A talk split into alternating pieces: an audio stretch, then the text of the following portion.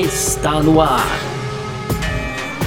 F1 Mania em ponto. Informações diárias do mundo do esporte a motor. A apresentação: Carlos Garcia e Gabriel Gavinelli. Muito bem, então, valeu demais pela sua presença, valeu você que tá com a gente por aqui. Mais uma edição no ar do nosso podcast F1 Mania em ponto, sempre de segunda a sexta para você aqui com um resumo do que tá rolando no mundo do esporte a motor, né? Claro, conteúdo do site f1mania.net, entra lá para ficar ligado em tudo que tá acontecendo também no automobilismo. Você pode seguir o F1 Mania nas redes sociais, Twitter, Facebook, Instagram, também fazer a sua inscrição no nosso canal do YouTube e, claro, ativar as notificações aqui no seu agregador de podcasts também para ficar sabendo quando saem os produtos novos da casa aqui. É, tem edição nova e muito boa do, do Mundo Afora, inclusive, que tem lá para você conferir, que saiu ontem.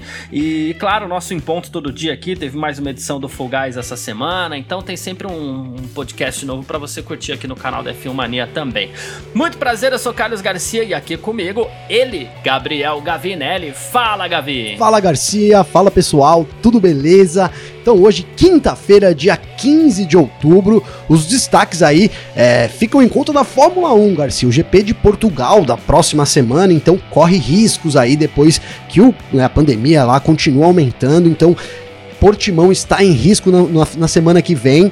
A Ferrari quer dar chance para os seus novos pilotos aí pilotar ainda esse ano. Então a gente deve ter novos pilotos, novos talentos aí da Fórmula 2 pilotando um carro de Fórmula 1 ainda esse ano com a Ferrari. E a novidade do dia é que o Gasly foi cotado aí para assumir uma vaga na Renault, viu, Garcia? Olha só, hein, Gasly na Renault, será? É sobre isso que a gente vai falar nessa edição de hoje. Lembrando, ó, amanhã, sexta-feira, a gente vai fazer o primeiro bloco aqui do nosso F1 Mania em Ponto, respondendo perguntas de vocês, tá bom? Então, você que quiser pode mandar sua pergunta para mim, pode mandar sua pergunta pro Gavinelli também, tá? Nas nossas redes sociais pessoais aí. Quem quiser mandar pergunta para você, como faz, Gavinelli? É só acessar acessar meu Instagram, Garcia, arroba Gabriel Gavinelli com dois L's. Pode mandar lá uma mensagem. E se quiser mandar a pergunta em, em áudio, né, Garcia? Fica até mais interessante pra gente poder trazer o áudio aqui também no ar. Perfeito. Eu recebi uma pergunta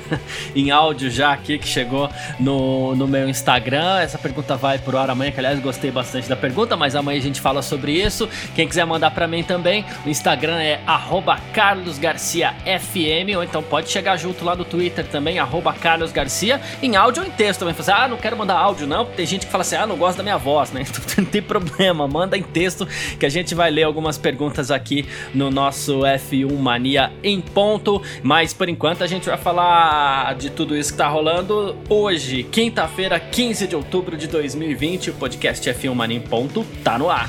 Podcast F1 Mania em ponto.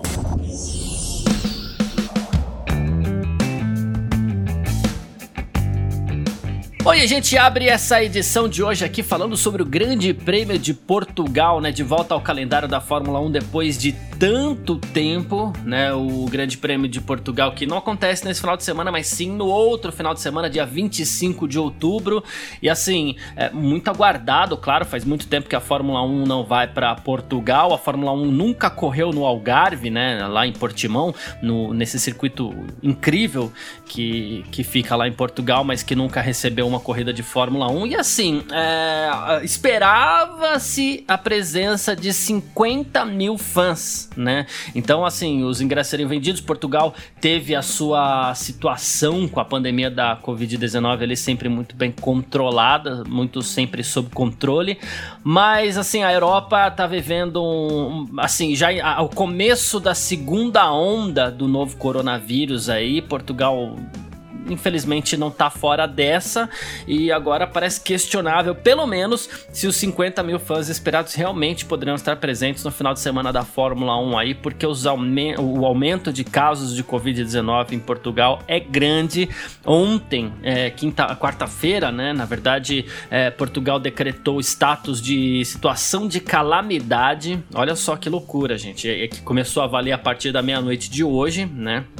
Então, assim, agora Portugal passa por medidas mais rígidas de isolamento social para conter o avanço aí do SARS-CoV-2 no seu território, né? Assim como outros países europeus também. Então a situação apertou em Portugal. É, eu não sei se dá para dizer que, por exemplo, a corrida tá em risco, mas a presença do público, que inclusive já comprou ingresso, passa a tá em risco sem dúvida alguma, não é, Gavinelli? Não, totalmente, Garcia. É a, a, presença do público aí, acho que já a gente pode considerar até é, a gente ter esse GP sem público, né? Na minha visão aí, depois que Portugal então decretou esse estado de calamidade de novo, é muito difícil a gente ter uma, né? Não, não vejo motivos aí, dado as restrições todas impostas, para a gente ter uma corrida com 50 mil fãs, né? Talvez eles reduzam isso, é, apesar dos ingressos já, já, estarem quase todos vendidos, né, Garcia? Então aí a, a Fórmula 1 vai ter que bolar uma logística aí para devolver os, os, os, valores e tal, mas eu acho que isso é, é, é a parte de,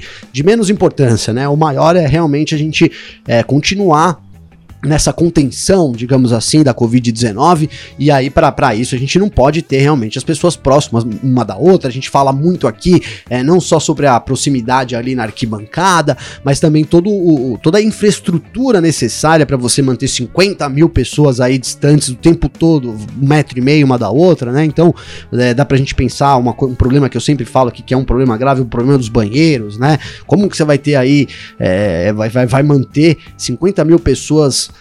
usando banheiros, aí geralmente nos autódromos, boa parte dos, dos, dos banheiros dos sanitários são, de, são aqueles químicos, né, Garcia? Então é uma coisa assim, Sim. terrível, não tem muito o que fazer, né? pessoas não poderiam ir no banheiro, por exemplo.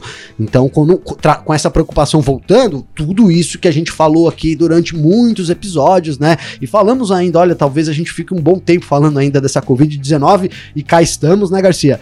Então é isso, cara. É, é, é, triste, a gente até falou, pô, que legal a gente ter visto aí a Rússia, né? É, eu já tava até acostumado em não ver mais aquela comemoração dos torcedores, mas quando eu vi ali o Hamilton saindo do carro, então todo o pessoal ali é, comemorando ali o, o, no grid, enfim, tudo aquela galera ali levantando e batendo palma e tal, assim, até, até me arrepiou de novo, uma coisa que já, já não acontecia mais, né? Porque a gente acostumou tanto com com tá sem público, né? O ser humano se acostuma muito rápido com as coisas. Essa é a grande verdade, viu, Garcia? E não foi diferente com a Fórmula 1 também. Agora até, né, não tem nada a ver com esse assunto Covid, mas lembro-me do Halo, né? Então do, do Halo, Halo, né, Garcia? Quando foi introduzido, é, nossa é. senhora, passou 4, 5 corridas, eu não via mais ninguém falando do Halo, cara. Então a gente, o ser humano tem, é, é, na verdade, uma grande vantagem do ser humano é essa, se acostuma fácil com as coisas, né? Então a gente já estava acostumado sem público, aí vimos novamente o público, puta, legal pra caramba, mas é possível então, né? A gente sabe, na verdade, que na Rússia ali foi uma, uma guerra de, de, de braços ali entre a organização e a Fórmula 1, porque lá na Rússia a preocupação é mínima com o vírus, a gente conseguiu ver todo mundo lá na arquibancada coladinho um do outro, né, Garcia? Sem máscara, é. espirrando, era festa do espirro, um espirra pra lá, outro espirra pra cá, sabe? Negócio louco, então, na, lá na Rússia, né? Mas a gente não deve ver mais, eu não acredito mesmo que isso se repita até o fim do ano, né? A gente falou muito disso aqui também, olha, preocupante porque vem chegando uma segunda onda, é, ela até que demorou em alguns países, por exemplo, a Itália, né? Falou-se muito dessa segunda onda e ela veio e não atingiu tão fortemente, muito provável, porque tá todo mundo ligado, né, Garcia? Tá todo mundo esperto aí com, com o que deve ser feito. Então, logo, logo que, que começou essa onda, a Itália também voltou com algumas medidas e aí parece que conteve, né, um pouco mais. E Portugal, então, tá fazendo, tá tentando fazer isso. Agora que chegou lá para Portugal, então eles vão conter, é claro, é o que deve ser feito mesmo. E aí, com isso, os fãs da Fórmula 1 provavelmente é, não vão poder ir no Algarve, né? Não vão, não vai ser dessa vez que eles vão ver então a Fórmula 1 ao vivo ali, vai ter que ser mesmo, vai estar tá no país deles, mas vai ter que, infelizmente, vai ter que ser pela TV, né? A gente que tem uma comunidade de, de portugueses que ouve a gente muito grande, viu, Garcia? Aqui eu recebo muitas mensagens de portugueses é, direto aqui no, no, no, meu Instagram, então a gente aí manda um, né, uma lamentação aí, um abraço para os portugueses, mas parece que dessa vez vai ser mesmo Fórmula 1 na TV, se é que passa na TV lá em Portugal, viu, Garcia? É, eu também fico triste com isso. Você sabe que eu acho que essa é a nossa edição de número 75, você que é o cara dos números aí, né? É, eu posso estar errado, mas assim, Dessas 75, eu vou ser bem generoso aqui. Eu tenho certeza que em 65 delas aí a gente deve ter citado a pandemia do coronavírus, né? Porque isso realmente é algo que vem mexendo muito com a Fórmula 1, atingindo em cheio, seja piloto testando positivo, seja, seja teste inconclusivo, mudança no calendário, tá? Então a gente citou o coronavírus muito esse ano e não tem jeito. O nosso ramo aqui no, no, no F1 Mania em Ponto é o automobilismo, mas a o coronavírus atingiu todos os meios de atividade. Então a gente só espera isso, né? Você mesmo citou quando a gente falou do Grande Prêmio da Rússia aqui, que você, foi muito feliz quando, na, na, sua observação quando você falou assim: a transmissão da Fórmula 1 evitava até mostrar ao público, porque era uma coisa assim, meio que assustadora, Sim. inclusive. A gente a gente se acostumou, como você falou, com os autódromos vazios e aí dá até uma má impressão quando a gente vê tudo aquilo cheio e tal. Uh, e a Fórmula 1 ela precisa ter esse senso porque ela tá fechando o calendário pro ano que vem, ela tá precisando fechar isso logo, inclusive, recuperar os seus acordos, contratos, é, ver todo mundo que ela deixou para trás, contratos que precisam ser renovados, até o caso do Brasil que a gente citou ontem aqui. Então a Fórmula 1 não pode passar por um país seja um país que estava fora do calendário como Portugal ou um país que estava no calendário já como a Rússia, ela não pode passar por um país e ser responsável pelo aumento de infecções. Ela está fechada dentro da sua bolha, ok? Tem funcionado muito, muito bem a bolha da Fórmula 1, mas ela não pode ser responsável pelo aumento de infecções é, ao receber público, embora, claro, acredito que a, a, necessidade de se vender ingressos nesse momento, um ano de muito prejuízo, né? necessidade de se vender ingressos é muito grande, mas a Fórmula 1 não pode pode carregar essa responsabilidade, porque, caso contrário, ela vai negociar com outros países para tentar esse calendário, como a gente falou aqui, mais próximo do normal possível. Ela vai ter dificuldade para negociar com esses países, porque tem países que estão realmente levando muito a sério, que é inclusive o caminho correto, né? Então, assim, ah, passou pela Rússia, passou por Portugal e deu para identificar que, que a Fórmula 1 foi responsável pelo aumento de casos, por algum surto. Então, vai ser difícil mesmo mesmo. No, no começo lá da Itália, que, que foi o primeiro epicentro depois da China, né? Gente, é, foi identificado que um jogo da Champions League que, que envolvia o Atalanta, agora não lembro o adversário, mas que envolvia o Atalanta, foi identificado que aquele jogo foi responsável por um, pelo início do surto de, de coronavírus em Bergamo, por exemplo, que lá na Itália era o epicentro local. Então a Fórmula 1 não pode ficar com essa imagem, já que internamente ela está controlando muito bem a bolha. Fora, ela tem que ser, digamos assim, no mínimo prudente, né? Não, totalmente, Garcia. É, e, e, é, e é bom deixar isso claro, porque ainda ouço alguns comentários do tipo assim, poxa, mas a Fórmula 1 não tá na bolha, eles não vão, eles não vão se contaminar, né? Então falando dos pilotos e equipes, mas o, o caso não é a, a equipe se contaminar no país, é justamente o oposto, né? A Fórmula 1, lá na Austrália, no começo desse ano, ela foi vista como um potencial é, transmissor do vírus, né? Não o contrário. Então é por isso que ela enfrenta dificuldades e ela tem que manter né, os números baixos realmente, como você disse, para poder ter uma entrada, ter cartão verde aí nos outros países, caso ela é, caso seja aprovado. Olha, por onde a Fórmula 1 passa, ela deixa uma série de infecções, ninguém vai querer receber a Fórmula 1, né? Então, só para deixar claro, é justamente isso. A Fórmula 1 é vista como portadora do vírus, possível portadora do vírus. Ainda é essa situação e não ao contrário. Então, é por isso que eles têm que manter sim o controle é, total dessa, desses resultados aí e, e quanto mais positivo der é pior. A gente pode até fazer uma ligação aí, Garcia. Na Rússia, é, a gente teve então as arquibancadas lotadas, né? E a gente teve depois disso seis funcionários da Mercedes testando positivo. Né? Então é. as coisas podem sim estar tá ligadas, porque. E agora dois da Renault também. Dois né? da Renault, pois é, dois da Renault também. Então, assim, as coisas podem estar interligadas, né, Garcia? Como eu disse, é muito difícil você conter tudo isso. Na Rússia teve até visitação ao paddock, cara. Teve até visitação ao paddock. Então, para quem já foi, por exemplo, no paddock de Interlagos, sabe que o banheiro que você usa ali, eu falando, e eu falando dos banheiros, né, Garcia? Mas não tem jeito, cara. Eu, é, é, realmente tem uns amigos aí, é, médicos e tal, enfermeiros que trabalham, que falaram, ó, o, o problema sanitário, essa transmissão é. do banheiro é muito grande, né? Então, no, só completando, em Interlagos, quando você usa, vai no, tem acesso ao paddock, ele que você compra o ingresso do paddock, você usa o mesmo banheiro que os mecânicos utilizam, né? Que, que os pilotos eu nunca vi para falar, já vi sim, viu? Acho que já vi o Huckenberg saindo lá de Interlagos do banheiro, alguns pilotos usam sim, mas assim, a equipe toda, toda todo mundo usa os, próprios, os mesmos banheiros. Então, é, talvez já seja uma preocupação também da Fórmula 1, né?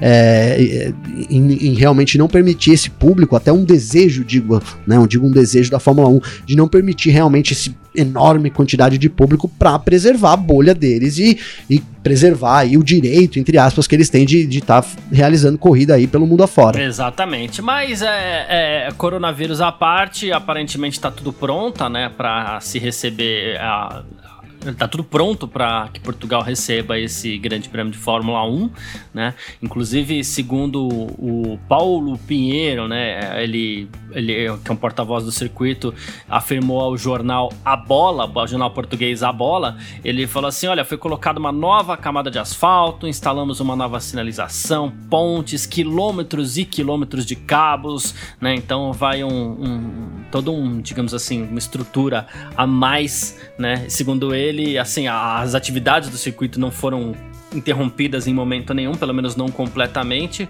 Então essa acabou sendo uma operação bastante complicada, mas vale a pena para que o circuito é, receba a Fórmula 1 aí, todos os circuitos do mundo acho que gostariam de receber a Fórmula 1 e essa é uma grande oportunidade para o Algarve aí, para Portimão, além de tudo mostrar que é uma daquelas pistas que no fim das contas podem cair no gosto do público e quem sabe isso possa influenciar positivamente, né? O traçado é muito legal e já há algum tempo existe uma certa vontade do público da Fórmula 1 de ver a, a categoria correndo por lá. A gente espera que, no que diz respeito à corrida, dê tudo certo, né? Não, pois é, que dê tudo certo, viu, Garcia? E outra, esse, essa, essa declaração aí, então, é, do Paulo, né, falando sobre essa nova camada de asfalto, já traz aí uma, entre aspas, uma preocupação e o que seria bom pra gente poder ter, talvez, diferenças de resultado, ver brigas, que é o asfalto seco, né? O asfalto novo, desculpa, né, sim, Garcia? Sim. Então, o asfalto novo, a gente sabe ali que os pilotos vão muito pela borracha e quanto mais categorias com e tal, o asfalto asfalto vai, vai vai ganhando uma borracha ali na, na, liga do asfalto, né? Isso ajuda muito a aderência do, dos pilotos, então isso a gente já pode esperar aí um asfalto novo e mais dificuldade para os pilotos também. Perfeito. Então a gente falou sobre o Grande Prêmio de Portugal, é, é, que, tá em risco não exatamente da sua realização, mas é, da sua promoção aí, é, que talvez a corrida nem receba público, né? É sobre isso que a gente falou nesse nosso primeiro bloco. E agora a gente vai falar aqui sobre os juniores da Ferrari. F1 Mania em ponto.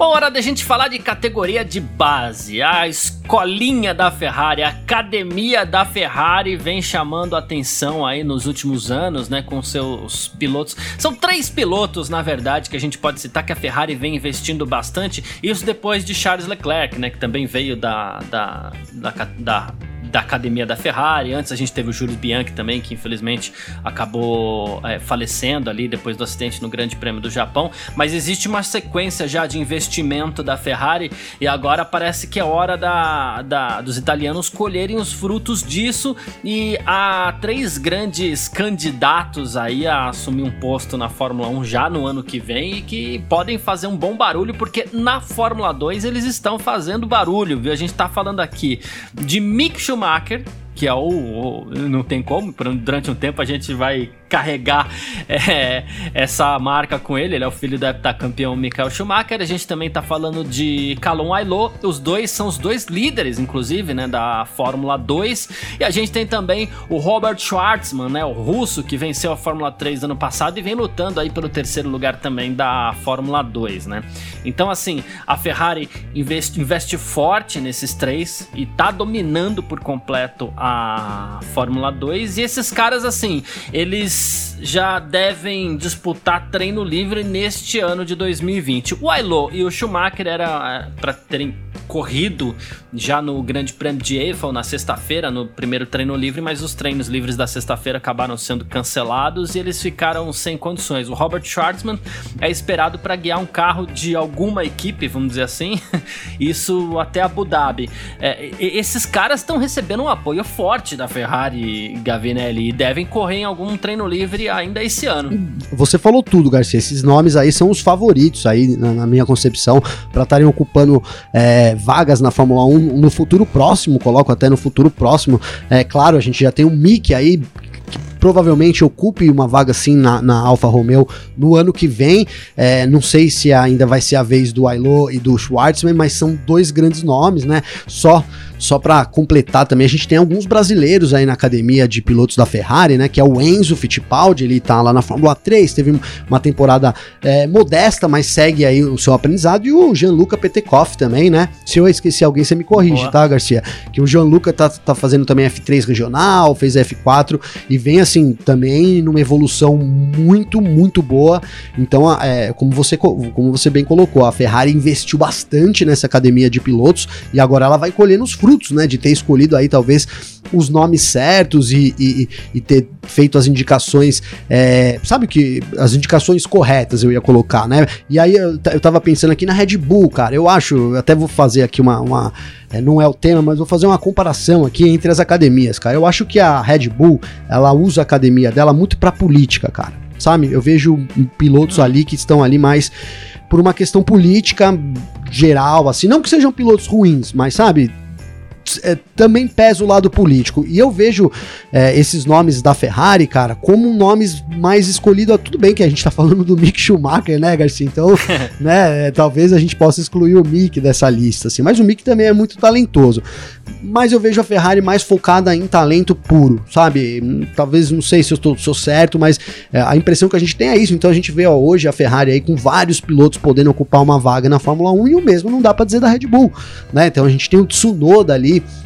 é, beirando, que também é um destaque lá na F2.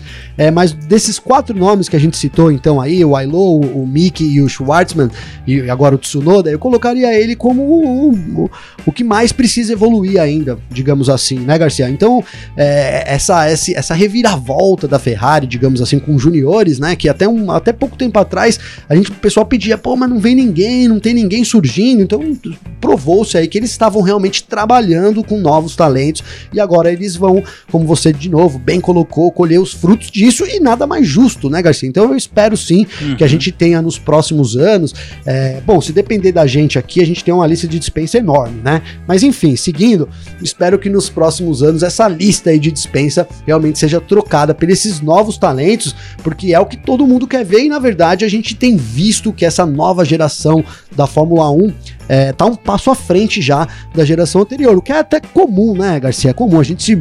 Né, a evolução de tudo a caminha para isso, né? Mas ficou claro para mim já que essa nova geração aí vem para arrebatar tudo aí na Fórmula 1 também. Pois é, a gente fala então, assim, é, pra gente tentar encontrar essa, esse ponto de, de diferença aí, já que você citou a academia de pilotos da Red Bull, né? A Ferrari vem investindo nisso com parcimônia há um bom tempo, né? Então a Ferrari já investiu em determinado momento no, no Sérgio Pérez, que tá aí, a gente sabe, passou muito tempo na Fórmula 1. Ela tinha um investimento no, no Júlio Bianchi, como eu citei, e o, e o Júlio era um piloto que era tratado com muito carinho pela Ferrari né? Ah, um piloto que depois teve a passagem, a, a, passagem dele pela Fórmula 1 e depois veio o Charles Leclerc também tratado de novo com muito carinho pela Ferrari, depois foi colocado na Alfa Romeo, se destacou e está lá na Ferrari agora. É e agora vem esses três pilotos aí, o Schwartzman, o Aguilou e o Mick Schumacher, que também vêm sendo tratados com muito carinho.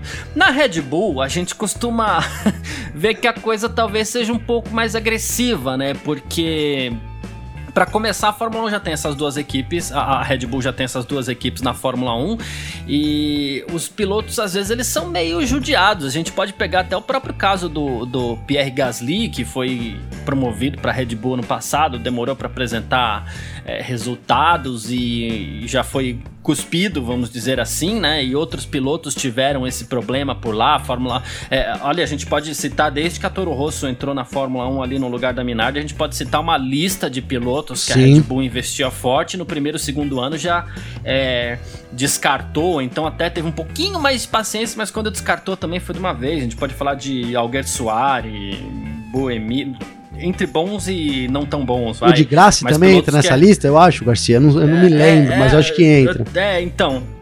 Pilotos que no fim das contas, assim, em um determinado momento a Red Bull parecia que, nossa, olha, esse aqui é o novo, é o novo, é o novo Senna, sabe? E a Red Bull tratava os caras assim, ou então, na verdade, eles estivessem procurando o novo Vettel, vai, para ficar no ambiente deles sim, ali. Sim. E, e não saiu até agora. O único cara que eles trataram bem de verdade até agora foi o Max Verstappen, os outros nem tanto. Seria essa a grande diferença? E você fala que a, a, a, os pilotos da academia da Red Bull são tratados de forma mais política e talvez por isso que eles não sejam tão bem tratados. Eu tô tentando encontrar, Sim, um, encontrar um termo que eu não tô conseguindo. Então vai, talvez eles não sejam tão bem tratados por conta disso. Eu acho que é isso sim. Eu acho que segue muito é, o que você colocou é, uma, é, um complemento mesmo do que eu falei aqui, né?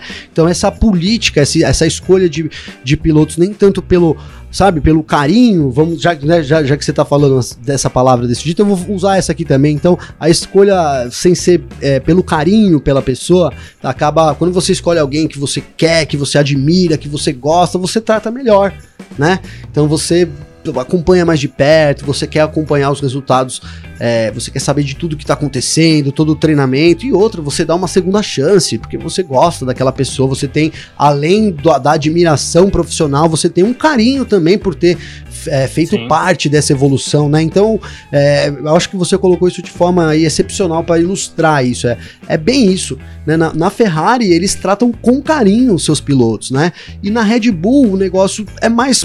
A gente pode colocar, é, eu falei político, mas a gente pode usar a palavra também mais profissional, e a gente sabe que o mundo da Fórmula 1 é político, então esse mais profissional englobaria já a política, sabe, Garcia? Então eles, eles têm esse tratamento profissional. O cara foi lá, errou três, quatro corridas, bom, manda embora porque ele não serve, né? algo que a gente não vê a Ferrari fazendo, né? Então, acho que isso é, diferencia sim as duas academias, esse, esse método de tratamento dos pilotos, né? E a gente pode agora tirar a conclusão, né, de que talvez o método Ferrari, então o método do italiano, vamos abraçar, vamos beijar, né, tá sendo mais eficaz aí do que o método rígido lá na coleira que eles pregam ali na Red Bull. É, isso tá realmente, eu sabe, até queria dizer, isso tá realmente ficando para trás, eu ia só para terminar. Mas eu, eu até durante o que você falou, eu acho que a Red Bull já aprendeu com isso, cara. Você vê que ano passado eles pegaram o Gasly no meio da temporada, que a gente poderia até ver os números, mas eu acho que o Gasly não estava tão mal quanto o Albon. Talvez eu esteja enganado, mas se se estavam se, estavam mal os dois, como já estavam no mínimo igual, sabe, Garcia? Então eles no ano passado eles o Gasly teve uma temporada péssima e foi mandado embora. Nesse ano o álbum começou com uma temporada igualmente péssima e eles mantiveram. Então isso para mim, uhum. mesmo eles não chegando lá e falando, olha, nós a gente aprendeu com o erro do Gasly que não espero de ver mesmo o Dr. Helmut Mark falando alguma coisa parecida com isso, né, Garcia? Mas eu acho que lá no subconsciente, no subconsciente não, no consciente mesmo deles, eles sabem, olha, puta, a gente pisou na bola ali com o Gasly, é, enfim, não vamos cometer esse mesmo erro agora com o álbum, então talvez isso até explique porque o álbum tá há mais tempo aí, entre aspas, tendo essa chance na Fórmula 1. É, e, e, e, assim, de novo, talvez sem apresentar grandes resultados e sendo cobrado muito pela mídia, porque às vezes parece que a, a, a Red Bull ia muito na onda da mídia também, né? E a mídia continua batendo no, no, no, no álbum, mas a Red Bull segura um pouco. Sim. Ainda sobre esse lance de academia, deixa eu aproveitar para dar um toque aqui, que a gente falou de academia de Ferrari, a gente falou de academia de Red Bull, mas quem fala muito, e você falou muito do, dos brasileiros que estão na academia da Ferrari, mas a gente tem brasileiro na academia da Renault também, né? Pô, Garcia, só um adendo aí para finalizar então, não deixar injustiças aí, né? O Caio Collet é piloto da academia da Renault também, é visto aí como um futuro brasileiro ocupando as categorias top aí do, dos monopostos e o Igor Fraga também, então, que correu esse ano na Fórmula 3, ele é piloto agora da academia da Red Bull também, então seguimos aí com brasileiros nas academias e a gente tendo chances aí de logo tomara que isso aconteça, temos um brasileiro então na Fórmula 1, Garcia. E quem fala muito sobre isso sempre, é bom você ficar ligado aí, é o pessoal do podcast Mundo Afora, né? Então lá eles estão sempre analisando como é que estão os brasileiros no exterior, no exterior, nas diversas categorias por aí, e eles comentam bastante aí, eles estão sempre muito ligados nesse assunto, a situação do, dos pilotos é, perante as suas academias, né? Ferrari e Renault principalmente. Inclusive, já que comecei a falar aqui do Mundo Afora, tem a edição 23 do Mundo Afora que tá no ar. Você pode ver no seu. Você pode ouvir no seu agregador de podcasts aí também, né? Que os caras estão repercutindo as vitórias dos barriquelos, vamos dizer assim, pai e filho, né? Que venceram na Argentina uh, no Top Race. O Dudu Barrichello também venceu na USF 2000, né? Então o, o Grum, né? O Alexander Grunwald, Felipe Giacomelli e o Leonardo Marasson também conversaram com o Caio Collet, né? Já que a gente falou de academia por aqui. Ele tá na batalha pelo título da Fórmula Renault Eurocup, conquistou dois segundos lugares na etapa de Barcelona. São nove pódios em 12 corridas. Tem é, Eric Granado, tem os brasileiros no WRC e um montão de coisa aí, como sempre, com o Gron Giacomelli e o Leonardo Marçom. Fica já o jabazinho aí, jabazinho, porque assim, os caras são muito bons e mandaram bem demais nessa edição do podcast Mundo Afora. A gente falou sobre a academia de pilotos da Ferrari e a chance deles chegarem na Fórmula 1. E agora a gente segue aqui para o nosso terceiro bloco. F1 Mania em ponto. Aqui então no nosso terceiro bloco, agora a gente vai falar sobre Pierre Gasly. Olha só, ah, a gente falou de, de, de, de, de Red Bull aqui, da academia, né? Que no caso os pilotos que já chegaram na Fórmula 1, a gente falou sobre a fórmula como a, Red, a forma como a Red Bull trata os seus pilotos, né? E assim, a gente citou o Albon, o Kvyat, eles estão sob pressão e tudo mais. E mas também não tá garantido que o Pierre Gasly continue por ali, seja na AlphaTauri, seja na Red Bull, né? Enfim, é, o que acontece agora, o Pierre Gasly vem sendo cotado para eventualmente assumir um lugar na Renault. É isso, Gavinelli? Então, Garcia, sabe que do ponto de vista do Gasly, para mim faz todo sentido. Até tem tudo a ver com o que a gente acabou de falar, né? Então talvez é, o Gasly tenha ficado realmente ressentido, cara, com a equipe, né? De ter feito o que fez com ele, poderia ter colocado fim na carreira do Gasly, cara. Imagina que se ele vai para AlphaTauri é, e não consegue o que ele tem conseguido é, fazer, né? Não consegue, ele provavelmente ficaria mais um, dois anos e, e sairia do grid da Fórmula 1, né? Então, isso a gente tá falando para um jovem, né? O Gasly é um piloto jovem que tá começando a carreira dele. Então, assim, essa política da Red Bull é muito injusta. E, com, e fruto dessa injustiça, ele acaba tendo inimizades, né, cara? O Gasly não é o primeiro que fala mal né, da, da Red Bull, da equipe de, de, de, jovens talentos aí da Red Bull. Não digo que ele tá faz, falando mal, né? Já tô aqui já colocando palavras na boca dele. É, né? reclamadinha, né? É, mas assim, ele tem vindo colocado, ó, espero que meus resultados é, me deem uma vaga novamente. Então ele pode ter tido lá uma conversa lá com, com o doutor e pro ano que vem eles vão manter ele na AlphaTauri e isso pode não ter suado é, justo pro, pro francês. E, e, o que eu concordo com ele, caso seja, se, se, for isso o caso, né? Porque assim, como a gente falou aqui em outros episódios, se eles promoveram ah, o Gasly tava lá na Red Bull, começou a ir mal pra caramba, pum, foi eliminado. Beleza, entrou o Albon. Agora o Albon tá indo mal pra caramba e o Gasly tá indo bem. Então por que não, não fazer a troca de novo? Né? A gente coloca aqui, ah, eles aprenderam com os mesmos erros e tal. Pra gente de fora é fácil falar, né, Garcia? Agora você se coloca é. na situação do Gasly.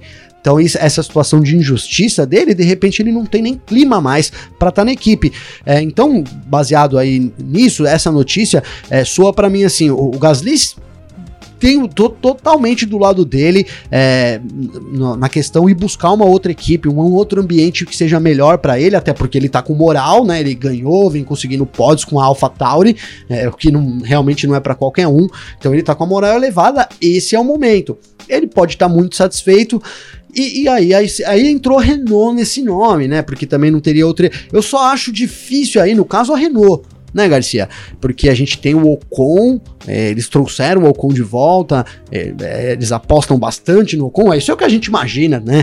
É, e aí vem o ano que vem o Alonso, então é, o Alonso eu descartaria estar tá de fora. Na verdade, quem teria que sair pro, pro, pro Gasly poder entrar seria o Ocon. Aí a gente pode colocar, poxa, esse ano o Ocon teve um ano discreto. É verdade. É, ah, o Ocon tem contrato pro ano que vem, mas o Pérez tinha contrato pro ano que vem também e o Vettel ficou disponível. A Racing Point quebrou isso na hora. Então acho que esse rumor é, mais por esse lado, né? O Gasly talvez insatisfeito sim, e aí a gente buscando uma vaga para ele que não seja na Red Bull, viu, Garcia? É, a gente busca entender, inclusive, pelo caminho do próprio Carlos Sainz, né? Que ele teve lá na, na então Toro Rosso, no caso, aí ele saiu, aí hoje tá na McLaren, ano que vem tá na Ferrari. Então, os caras às vezes olham e falam assim: ó, a vida fora da, do ambiente Red Bull, não importa que eu seja da academia, se eu não tiver chance de chegar lá na equipe de ponta e ganhar corridas, é melhor eu tentar seguir um outro caminho por aqui, porque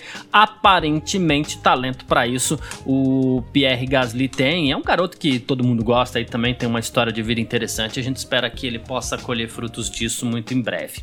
Ah, mas é isso. Falamos então é, de Pierre Gasly sendo cotado para Renault no ano que vem. E ó, mais uma vez, amanhã, sexta-feira, a gente vai fazer uma edição especial do nosso F1 Mania em ponto por aqui. E o primeiro bloco vai ser com perguntas de quem é, ouve o nosso podcast por aqui. Então você que está ouvindo pode mandar pergunta para mim ou para o Gabriel Gavinelli, né, nas nossas redes sociais particulares. Pode mandar em texto, pode mandar em voz, como você quiser. Aí você vai participar e a gente vai conversar. Perguntas ou comentários, tá? Primeiro bloco a gente vai separar para isso amanhã. Então quem quiser mandar a pergunta para você, como faz, Gavinelli? Garcia, acesse o meu Instagram lá.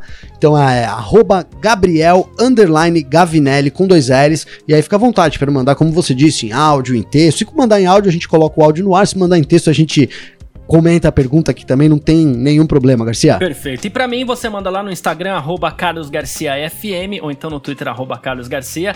Valeu demais você que ficou com a gente até aqui. Muito obrigado, grande abraço e valeu você também, Gavinelli. Valeu você, Garcia. Obrigado, pessoal aí que tá sempre ouvindo a gente. A gente volta amanhã, então, com mais notícias aí sobre esporte a motor. É isso, grande abraço e tchau. Informações diárias do mundo do esporte a motor. Podcast F1 Mania em ponto. Show.